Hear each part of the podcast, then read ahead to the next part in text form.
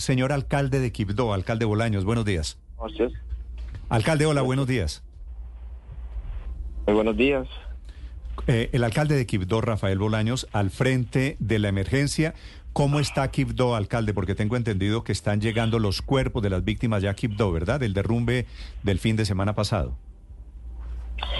Bueno, muy buenos días, Néstor, Ricardo, todos los del equipo de Blue Radio y a los que nos escuchan a esta hora de la mañana.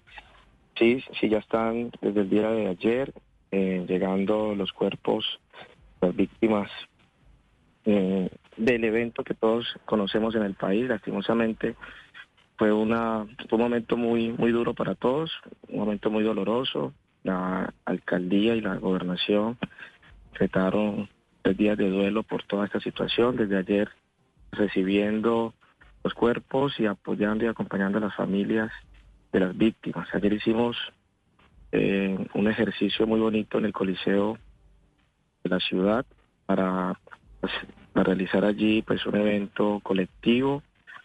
Eh, pues no se hizo con todos porque se dejó en libertad a todos los familiares para que pudieran eh, realizar las exequias y todos los actos fúnebres de la manera particular que cada uno quisiera hacerlo. Sí.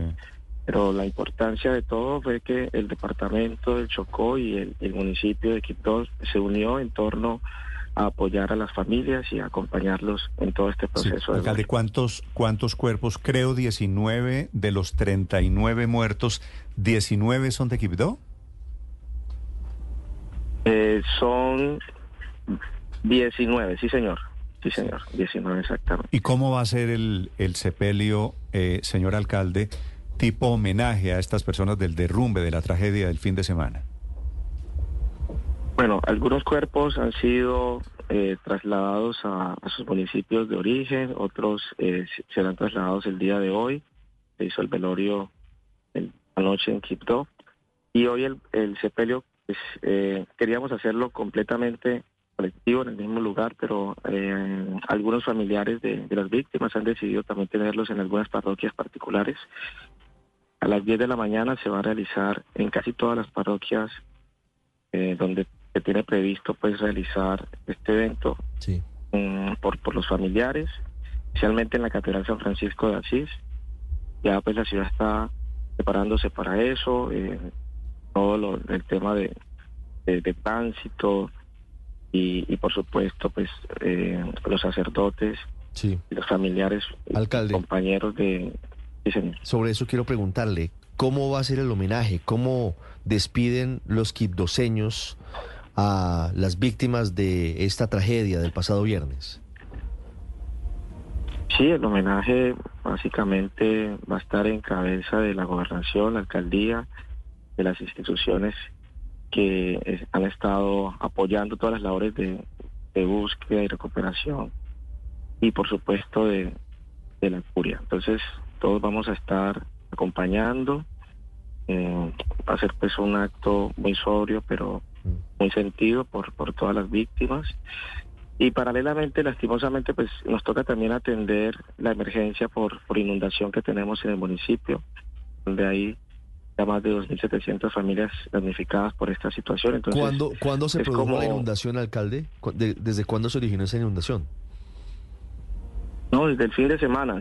Lo que pasa es que la, la inundación se generó al mismo tiempo que se estaba generando eh, la, emergencia en la vía, sino que pues la emergencia en la vía generó pues el fallecimiento de, muchas personas y esto pues atrajo la mirada de todos nosotros, nos enfocamos muchísimo en esto porque era primordial eh, tratar de rescatar a las personas que pudieran estar heridas en el sitio por supuesto recuperar los cuerpos, pero paralelamente a eso hemos estado realizando la evaluación de daños y análisis de necesidades de los sectores afectados, tanto urbanos y rurales, con el apoyo de las entidades del Sistema Nacional de Gestión de Riesgo de Desastres. Pero sí, sí están realizando pues esas labores y hoy vamos a, desde ayer se empezaron a entregar ayudas y hoy vamos a continuar pues en esa labor. Alcalde Bolaños, ¿cuántas personas continúan todavía desaparecidas? Bueno, hasta el momento tenemos un reporte de cinco personas que, que pudieran estar allí todavía en, en, el sitio, en la zona de, de la emergencia. ¿Y son de la misma familia, alcalde? ¿Tienen alguna información, si tienen algún vínculo familiar estas cinco personas desaparecidas? De diferentes, de diferentes familias. De diferentes familias. Alcalde, mire, ¿cómo se ha dado la posibilidad de realmente solucionar de fondo el lío que hay con la vía entre Medellín y Quibdó, del que hemos venido hablando aquí y en el que se presentan una serie de dificultades por cuenta de los derrumbes, por, por otras circunstancias? Después de la tragedia, que en medio de todo pues eh, nos conmueve a los colombianos, ¿ya ven ustedes decisiones efectivas para superar la situación difícil que afrontan? Pues consideramos que el anuncio que realizó el presidente de la República, en donde manifestó que va a poner a disposición de esa vía 500 mil millones de pesos para terminar las obras que se requieren y dar las, la seguridad necesaria, es decir, las obras complementarias que permitan estabilizar los taludes.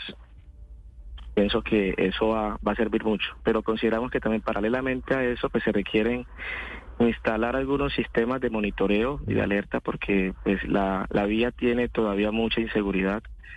La, la vía genera, eh, pues hay unos puntos críticos que tienen mucha inestabilidad y es necesario, como es una vía que está en, en servicio y, y, van a continuar los riesgos, pues es importante que, que haya unos sistemas de monitoreo eficientes que puedan alertar tanto a las personas que están en obra como eh, todos los que transitan por esta vía eh, diariamente. Entonces, eh, ese es como el desafío, tener una vía en donde se realicen las obras necesarias para asegurarla, pero también que eh, permanentemente haya monitoreo.